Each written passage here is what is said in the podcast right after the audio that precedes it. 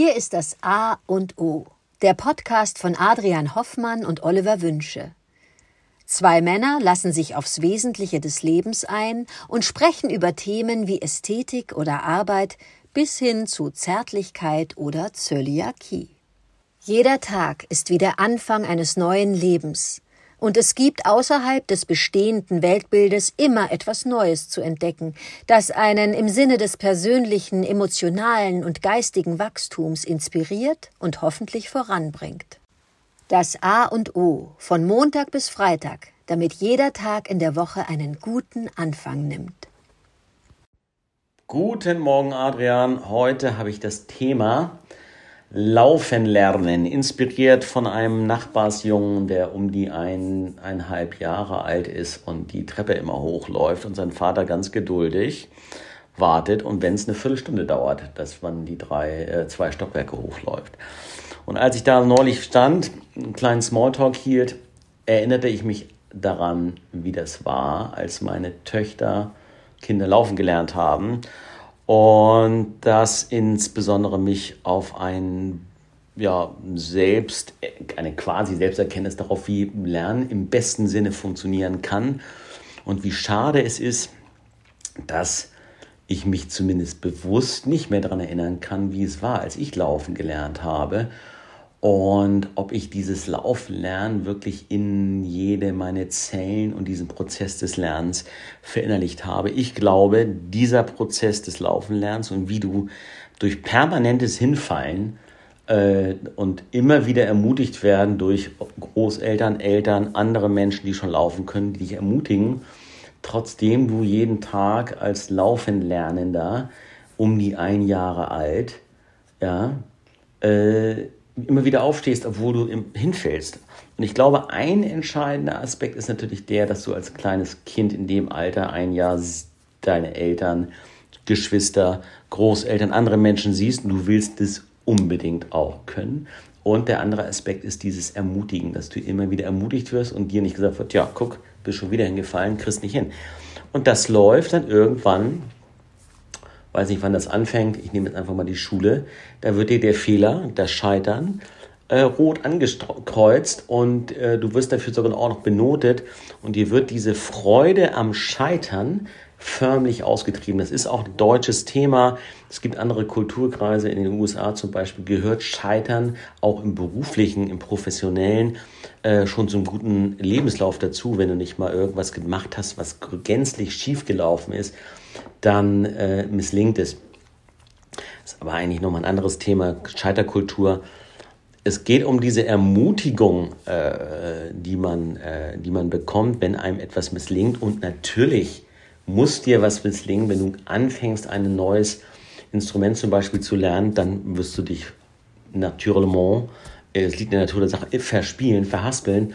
Und dann kommt es darauf an, wenn du einen Lehrer hast, der immer wieder auf deinen Fehlern rumhackt und dich eine halbe Stunde diesen Fehler, diese Passage, die du nicht hinkreust, immer wieder wiederholen lässt, keine gute Idee vielleicht. Vielleicht sollte man zu was anderem übergehen, weil dein Gehirn und dein Gedächtnis einfach abspeichert, kriegen hin, kann ich nicht und die Freude am Lernen verlierst. Aber das ist ein großes Thema, könnte ich noch ewig äh, weitermachen. Kommen vom Laufen lernen, sich darin hin wieder zu bewegen und auch daran zu erinnern, jemanden nicht zu verurteilen, sondern wenn ihm was misslingt, zu ermutigen, wieder aufzustehen. Ja, freue mich auf deine Gedanken, Adrian. Dankeschön. Guten Morgen, Oliver. Laufen lernen, sehr schön. Natürlich kann ich mich auch nicht daran erinnern, wie ich das Laufen gelernt habe. Äh, du verbindest das mit äh, dem Scheitern-Thema. Ich möchte es ähm, zurückführen auf ähm, die Idee des Laufenlernens, weil ich glaube, es ist eine, eine ganz eigene Geschichte, das wenn, wann und wenn wir Menschen laufen lernen. Wenn man es genau betrachtet, äh, können wir als erstes krabbeln, wenn wir denn krabbeln wollen. Wenn wir von A nach B kommen wollen als kleine, als Babys, krabbeln wir hin, meistens, äh, oftmals sogar rückwärts, weil das anscheinend eine, eine einfachere Bewegung ist, auch wenn die Orientierung dann darunter leidet. Also krabbeln wir durch die Welt. Und ich glaube, dann kommt der Impuls. Na, wir greifen ja auch Dinge an, stecken sie in den Mund, wir wollen haptisch Dinge wahrnehmen. Ich bin mir fast sicher, ich bin jetzt kein, kein Kinder, äh, Arzt oder einer, der davon eine Ahnung hat, aber dass wir dann eine neue Dimension erfahren wollen. Und zwar das Aufstehen erweitert ja den Horizont. Ich, ich sehe dann weiter. Ich, ich stehe und ich kann ganz andere Dinge tun, wenn ich laufen kann. Natürlich kann ich es erstmal nicht und stolper wieder. Deshalb denke ich, ist diese, dieser erste Impuls, laufen zu lernen, hat, glaube ich, mit uns Menschen zu tun, eine neue Dimension, eine neue Wahrnehmung, eine neue Erkenntnis uns zu ermöglichen.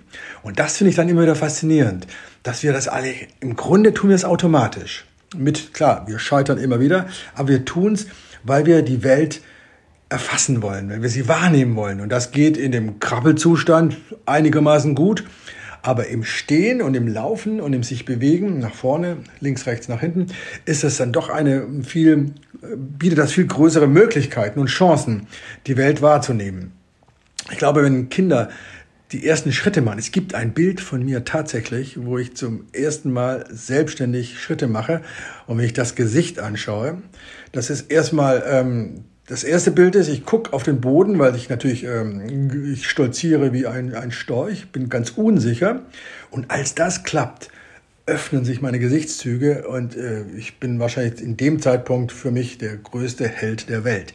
Als ich das dann konnte, war das natürlich eine, eine, eine gigantische Selbstbefriedigung. Ich kann das, ja, ich bin es. Und das sieht man auch an dem Gesicht.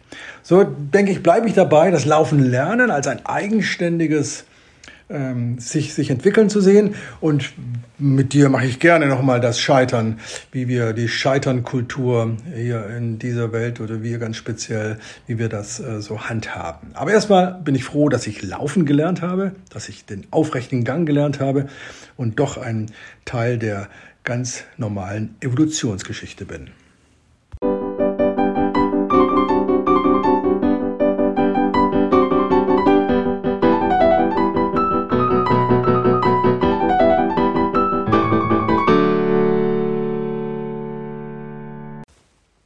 Das war das A und O, der Podcast von Adrian Hoffmann und Oliver Wünsche. Möge es ein inspirierender Tag werden. Wir hören uns morgen wieder.